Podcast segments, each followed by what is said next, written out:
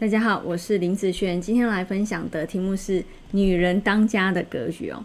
有一些房子哦，它其实对于男生女生来讲，女生住在那里面，它会相对的好比较强悍一点哦，好比较有呃家里面女主人的一个味道。什么叫女主人味道？意思是啊，男生都要听你的话，这个叫女人当家的格局那一般怎样的房子比较类似哈？女生方面比较优势的部分呢？好，那今天来分享第一个呢，就是好，你的客厅，你的客厅来说啊，它是属于狭长型的。好，我们有的客厅呢，它是属于比较正方。好，这算是呃，应该说从你的大门进来，你感受你们这一个宽度的部分，好，它是属于这种正方的呢。好，比较宽的就会是属于比较正方。那你觉得你家是属于狭长型的？好，狭长型就是上下是比较窄的嘛，啊，左右是比较长的。好，这样叫狭长型。所以如果是这样子的房子来说，一般哦，女生都会比较强势一点。那比较强势的话，男生就就会偏弱了嘛，对不对？好，那第二个部分呢？好，第二个部分呢，就是。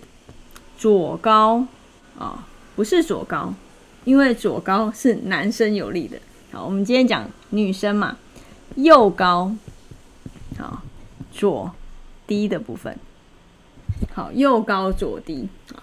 那一般我们是看房子的，嗯，大门，好，看出去，那这个房子的左右方，好来说的话，那右边如果太高的时候，那其实这个家里面，好。的一些发号司令，好 也会是女主人好为主哦，好女主人也会比较强势、比较强悍，甚至工作能力有时候会是比较好的部分。好，那当然强悍跟脾气也有关系，所以女生的脾气通常也会比男生还要再差一点。好，那第三个部分呢？